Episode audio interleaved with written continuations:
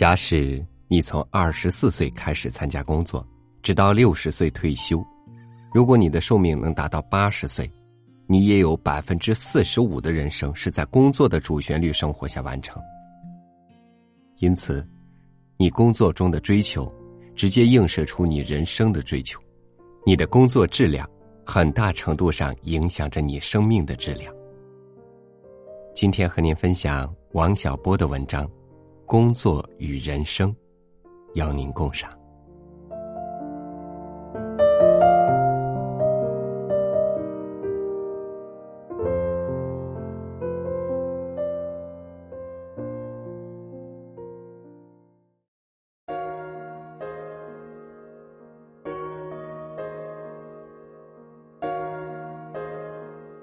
我现在已经活到了人生的中途。拿一日来比喻人的一生，现在正是中午。人在童年时从朦胧中醒来，需要一些时间来克服清晨的软弱，然后就要投入工作。在正午时分，他的精力最为充沛，但也隐隐感到疲惫。到了黄昏时节。就要总结一日的工作，准备沉入永恒的休息。按我这种说法，工作是人一生的主题。这个想法不是人人都能同意的。我知道，在中国，农村的人把生儿育女看作是一生的主题，把儿女养大，自己就死掉，给他们空出来。这是很流行的想法，在城市里，则另有一种想法，但不知是不是很流行。他把取得社会地位看作一生的主题。站在北京八宝山的骨灰墙前，可以体会到这种想法。我在那里看到一位已故的大叔墓碑上写着：“系副主任、支部副书记。”副教授，某某教研室副主任等等。假如能把这些“副”字去掉个把，对这位大叔当然更好一些。但这些“副”字最能证明有这样一种想法。顺便说一句，我到美国的公墓里看过，发现他们的墓碑上只写两件事：一是生卒年月。二是某年至某年服兵役，这就是说，他们以为人的一生只有这两件事值得记述。这位上帝的子民曾经来到尘世，以及这位公民曾去为国尽忠，写别的都是多余的。我觉得这种想法比较质朴。恐怕在一份青年刊物上写这些目前的景物是太过伤感，还是及早回到正题上来吧。我想要把自己对人生的看法推荐给青年朋友们。人从工作中可以得到乐趣，这是一种巨大的好处。相比之下，从金钱、权力。生育子女方面可以得到的快乐，总要受到制约。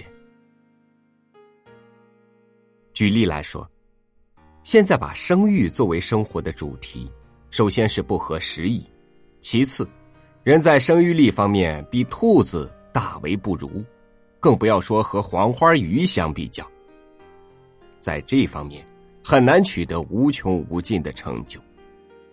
我对权力没有兴趣。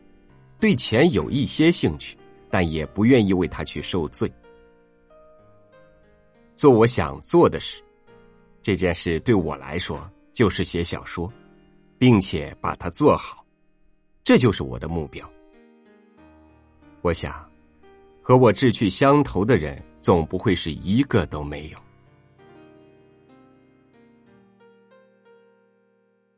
根据我的经验，人在年轻时。最头疼的一件事，就是决定自己这一生要做什么。在这方面，我倒没有什么具体的建议，干什么都可以，但最好不要写小说，这是和我抢饭碗。当然，假如你执意要写，我也没理由反对。总而言之，干什么都是好的，但要干出个样子来，这才是人的价值和尊严所在。人在工作时，不但要用到手、腿和腰，还要用脑子和自己的心胸。我总觉得国人对这后一方面不够重视，这样就会把工作看成是受罪，失掉了快乐最主要的源泉，对生活的态度也会因之变得灰暗。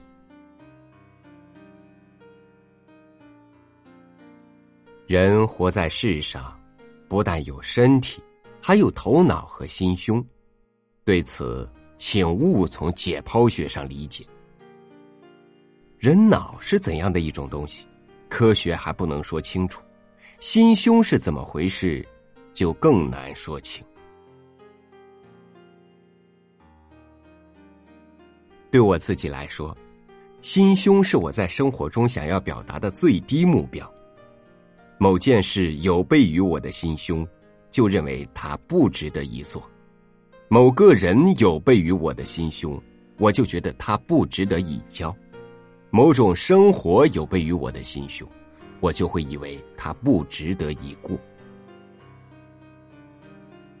罗素先生曾言：“对人来说，不加检点的生活确实不值得一过。”我同意他的意见。不加检点的生活，属于不能接受的生活之一种。人必须过他可以接受的生活，这恰恰是他改变一切的动力。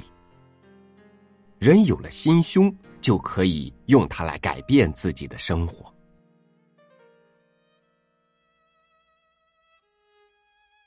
中国人喜欢接受这样的想法：只要能活着就是好的，活成什么样子。无所谓。从一些电影的名字可以看出来，活着，找乐。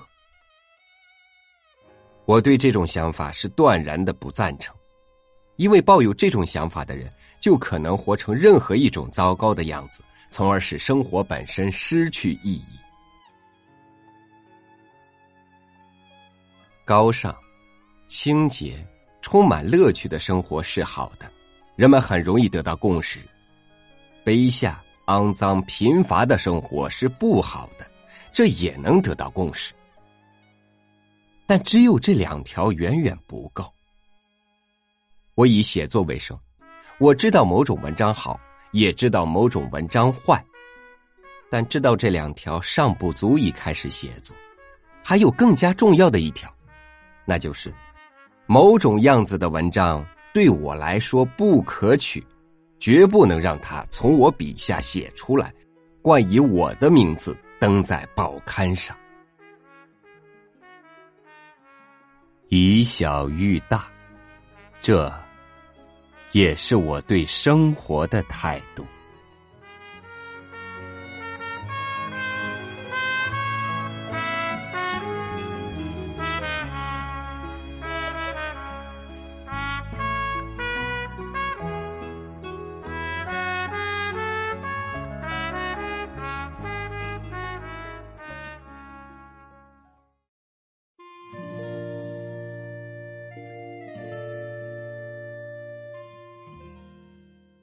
在不违背法律和社会道德、不损害他人利益的前提下，无论你对工作还是人生做出了怎样的选择，都不能说是错误。这个选择的出发点就是你乐意，就是你想在你死后你的墓志铭上写什么。感谢您收听我为您读书，欢迎关注微信公众号“三六五读书”，分享更多精彩。咱们明天见。争分夺秒。还得为了上层建筑笑里藏刀。下班回家，你只想往床上倒，